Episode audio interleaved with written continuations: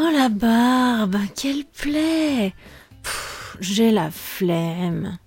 On peut pas voir ça plus tard?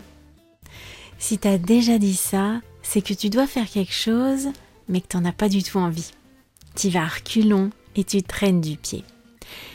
Et ça nous arrive à tous parfois, sauf que généralement, quand c'est le cas, on culpabilise. Il faut dire que les médias et les réseaux sociaux ont à mon sens une bonne part de responsabilité là-dedans, parce qu'ils nous rabattent les oreilles avec ça à longueur de journée. Dans cet épisode, je vais te parler d'un mot et d'un concept qu'on emploie à tout bout de champ depuis quelques années. Et je vais te faire une confidence, je le déteste. Il me ressort par les yeux ce mot. Il y a des mots qu'on aime et qui sont un vrai bonheur à prononcer et à entendre, et puis il y en a d'autres qui nous écorchent la bouche et les oreilles. Et en plus, c'est un concept qui va pas vraiment t'aider dans ton perfectionnement en français ou dans une autre langue.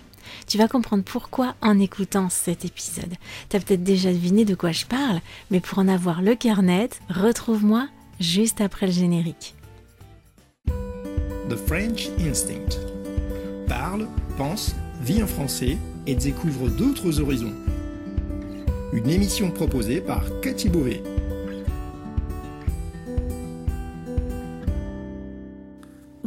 Le podcast The French Instinct, une bulle francophone pour vous immerger dans le français authentique et vous perfectionner tout en vous proposant un moment de détente, de découverte et d'inspiration.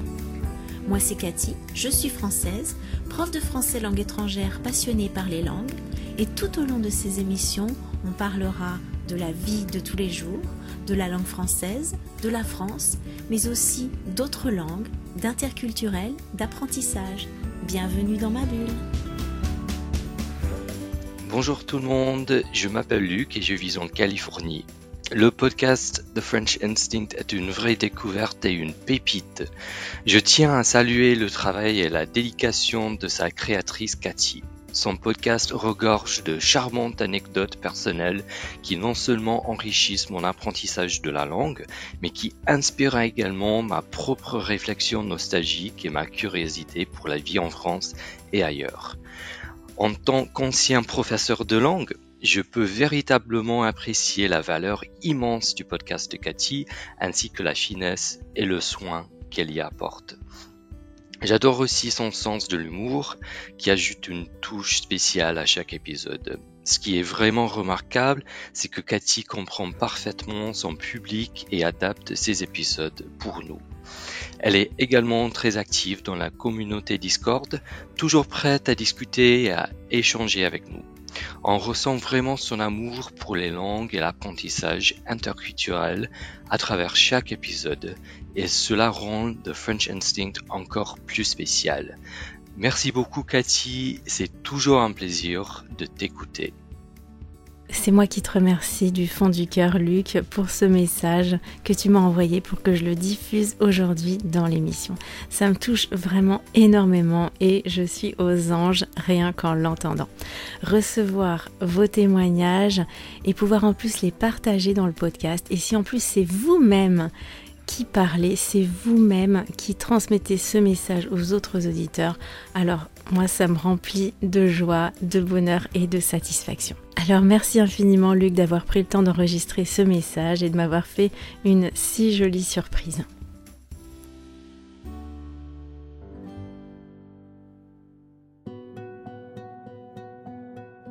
Bref, revenons à nos moutons. Passons au sujet du jour. Aujourd'hui, c'est la rentrée justement en France et je vais traiter d'un sujet eh ben, de saison qui est tout à fait en cohérence avec cette période de l'année. J'espère que vous avez réussi à planifier votre année scolaire. Peut-être que vous avez fait quelques changements par rapport à l'année dernière, que vous allez faire de nouvelles activités pendant euh, cette année, ou peut-être que vous avez pris de nouvelles résolutions? Moi, cette année, je dois jongler entre pas mal de choses. Comme toujours, il faut que ça se goupille bien pour pouvoir tout mener de front entre mes activités à moi, celles de mes enfants, leur scolarité atypique, euh, et puis toutes leurs activités d'ado, parce que maintenant ils sont quand même euh, grands, mon travail, mes obligations aussi, donc je dois trouver l'équilibre, et c'est peut-être le cas pour vous aussi. Il n'y a pas à dire, si je veux y arriver, je dois avoir une bonne organisation. C'est la clé de tout et c'est maintenant à la rentrée que tout se met en place, en tout cas en France au moins. Pour certaines choses, je vais clairement à. Je traîne du pied. Alors il s'agit des choses que je dois faire ou que je devrais faire mais que j'ai pas du tout envie de faire. Alors j'ai la flemme, je me trouve des excuses, j'attends le dernier moment. J'ai toujours été comme ça. Pour faire mes devoirs à l'école, par exemple, c'était la barbe. Je trouvais que c'était une vraie plaie. J'attendais le dimanche soir pour le lundi matin. Pourquoi? Bah Parce que j'aimais pas ça. Et surtout parce que c'était une obligation. Euh, je faisais d'abord ce que j'aimais, même s'il y avait d'autres choses prioritaires et je laissais les contraintes pour la fin, quand j'avais plus le choix. Bon, en grandissant, je me suis fait une raison. Je sais que certains trucs, c'est pas bon de les faire traîner. De toute façon, il faut les faire tôt ou tard, notamment tout ce qui est paperasse, démarches administratives, compta. Ça me gonfle un max, mais je dois lutter contre mon instinct pour pas tout faire à la dernière minute. Voilà, ça sert à rien de faire traîner. En tout cas, il y a un mot qu'on entend énormément aujourd'hui, on nous le rabâche sans cesse, on nous bassine avec ça à longueur de temps. Un petit peu trop pour moi. Euh, moi perso, il se passe pas une seule semaine sans que je vois passer un article ou une publication qui parle de ça, et honnêtement, ça me gonfle. Euh, je l'aime pas ce mot, voilà. Je vais pas y aller par quatre chemins. Ce mot, il me ressort par les yeux. alors en plus, en préparant cet épisode, forcément, j'ai écrit ce mot. j'ai écrit ce mot euh, pour euh, écrire le script de cette émission. J'ai écrit ce mot pour faire quelques petites recherches. Et bingo, maintenant, je vois plein de publicités sur ce mot, voilà, qui reprennent ce mot, des conseils pour éviter ce fameux phénomène. Alors vous avez peut-être deviné de quoi je parle, c'est la procrastination et le verbe procrastiner. Si vous avez du mal à le prononcer, rassurez-vous, moi aussi, c'est un mot à coucher dehors. Je l'utilise très rarement parce que je l'aime pas d'une part, ça m'écorche la bouche de le prononcer.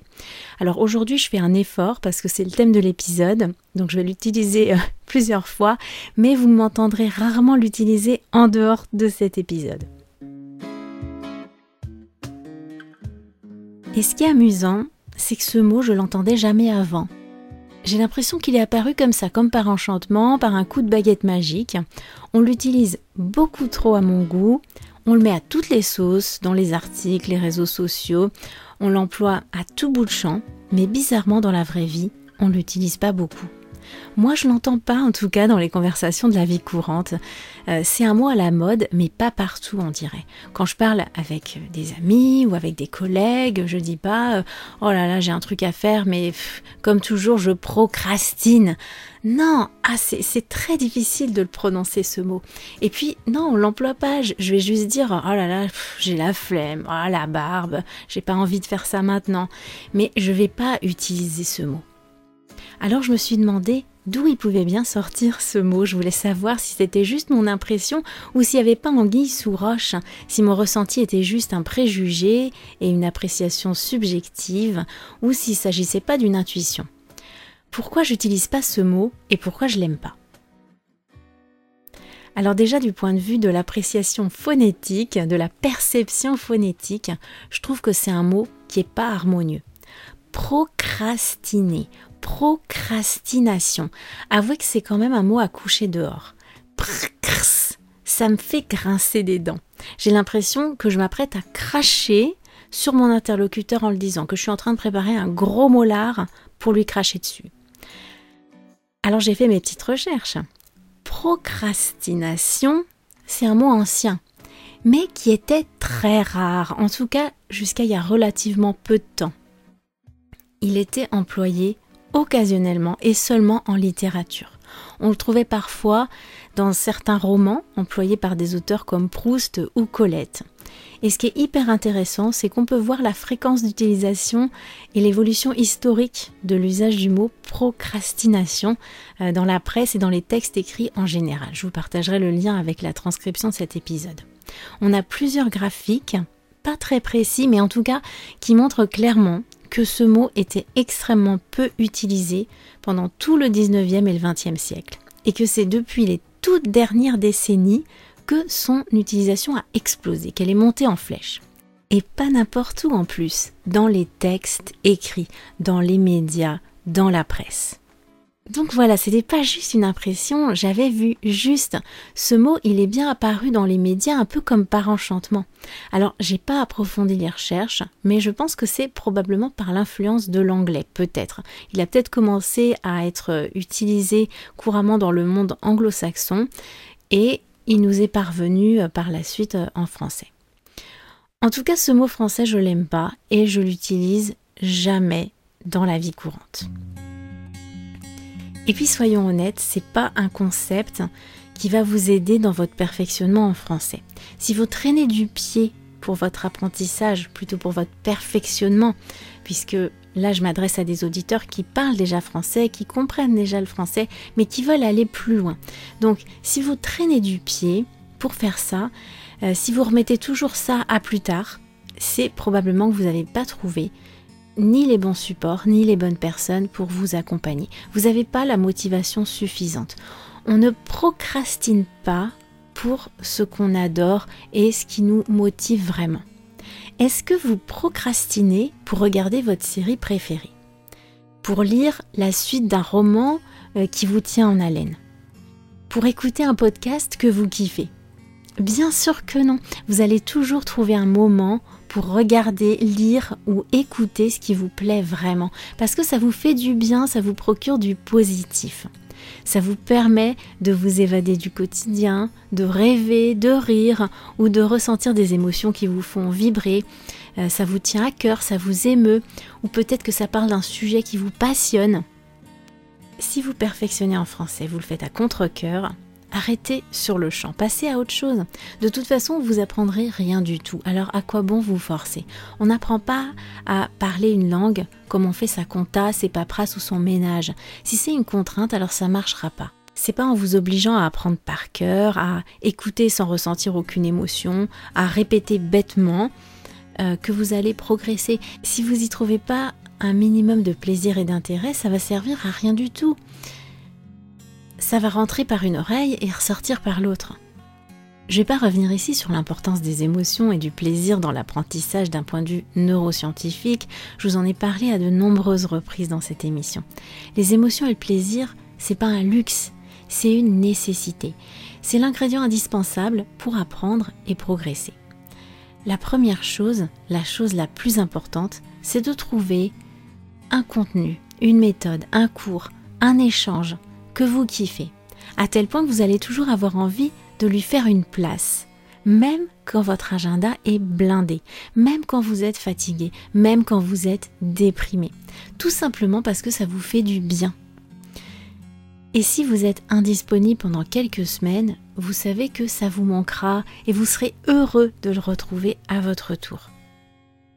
C'est ça la priorité, parce qu'une fois que vous aurez trouvé ce que vous kiffez, ce qui vous plaît vraiment, ce qui vous motive vraiment, le reste suivra. Vous aurez la motivation pour pratiquer régulièrement, pour étudier assidûment le vocabulaire et la grammaire si vous en avez besoin, pour tout scruter à la loupe et faire attention aux détails. Mais c'est pas en mettant votre priorité sur ces éléments en vous faisant un planning hyper organisé, en mettant en pratique les conseils anti-procrastination que vous allez réussir à vous perfectionner dans une langue étrangère. Faut pas mettre la charrue avant les bœufs. Tout ça, ça marchera uniquement si avant vous avez trouvé quelque chose qui vous plaît vraiment, qui vous motive et qui vous permettra de garder la motivation. Et à ce moment-là, la procrastination, elle partira d'elle-même au galop. Considérez votre perfectionnement en français de la même manière que vous considérez votre temps de loisir, en regardant votre série préférée ou en lisant ce roman qui vous captive. Oubliez le concept de procrastination et tous les conseils pour y échapper. Arrêtez de culpabiliser. Si vous procracra machin truc pour vous perfectionner en français, c'est que vous n'avez pas encore trouvé chaussure à votre pied. Et surtout, surtout, si vous écoutez ce podcast Arculon, faites-moi plaisir. Allez voir ailleurs si j'y suis. En tout cas, je vais continuer de mon côté à tout faire pour vous éviter ce fardeau et faire de votre perfectionnement en français un vrai bonheur. Pour que vous preniez non seulement du plaisir à apprendre, mais que vous gardiez la motivation, que vous retrouviez l'inspiration quand vous la perdez un petit peu, que vous ayez envie d'aller toujours un petit peu plus loin et encore mieux, que vous mouriez d'impatience de le faire, que vous en ayez même besoin parce que ce podcast, ce sera votre bulle, votre refuge, votre espace de déconnexion. Après une journée difficile, je veux que vous puissiez vous dire avec joie Ah super, il y a un nouvel épisode de The French Instincts et que ça vous fasse oublier vos tracas du quotidien, que ça vous donne le sourire rien qu'en y pensant. Là voilà ma mission et je me plais à croire que j'ai déjà réussi à le faire pour un certain nombre d'entre vous.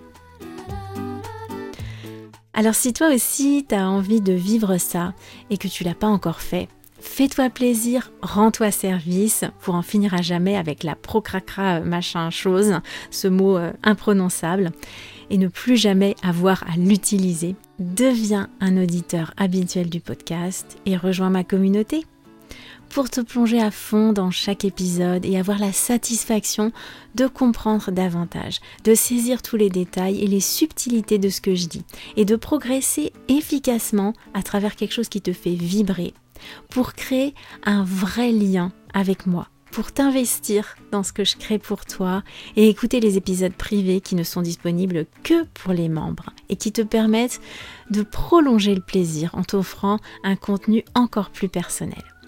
Tu pourras aussi échanger sur les épisodes et sur ce qui compte pour toi avec d'autres personnes qui, comme toi, sont fans du podcast. Des personnes euh, comme Paul, Wendy ou Luc qui ont partagé leurs témoignages récemment dans le podcast. Et puis encore bien d'autres personnes qui sont passionnées et très motivées par leur perfectionnement en français et qui pourront te transmettre leur enthousiasme. Et puis bien sûr, tu vas pouvoir discuter avec moi, ça c'est une évidence. Allez, je te laisse. N'oublie pas de laisser un avis sur l'émission si tu l'aimes, de laisser 5 étoiles sur Spotify, sur Apple Podcasts, de laisser un avis sur euh, euh, iTunes. Tu peux rédiger un, un, avis sur iTunes et sur Apple Podcasts. Tu peux laisser des commentaires sur les épisodes que tu aimes sur Podbean et liker aussi les épisodes que tu aimes sur Podbean. Euh, et puis voilà, si tu as envie sur les réseaux sociaux de partager ce que je fais, n'hésite pas à me taguer. Tu vas me trouver un petit peu sur tous les réseaux sociaux, même si j'y suis pas très très active maintenant. En tout cas, tu vas me trouver principalement sur Instagram, LinkedIn, mais bon, je suis aussi sur, euh, sur Twitter, sur euh, Facebook. Voilà, il suffit que tu cherches The French Instinct ou bien Cathy Beauvais et je serai là. Donc euh, tag-moi, partage euh, ce que tu aimes dans ce que je fais pour qu'il y ait plus de personnes qui puissent euh, eh bien bénéficier de ce que je propose. Parce qu'il y a plein de gens comme toi qui sont arrivés déjà à un niveau intermédiaire, voire avancé en français, et puis qui savent pas forcément trop comment aller plus loin. Donc c'est vraiment un service à leur rendre que de partager cette émission avec eux et puis qu'ils puissent rejoindre notre communauté s'ils ont envie. Bon, je te laisse, je te souhaite une belle semaine. Et puis, euh, dis-moi ce que tu as pensé de cet épisode. Est-ce que tu aimes ce concept de procrastination? Est-ce que tu arrives à prononcer ce mot? C'est mon défi, si tu veux. Le défi de la semaine, essaie de prononcer le mot procrastination en français sans hyper articuler et sans bafouiller. Allez, je te laisse. À plus, prends soin de toi. Ciao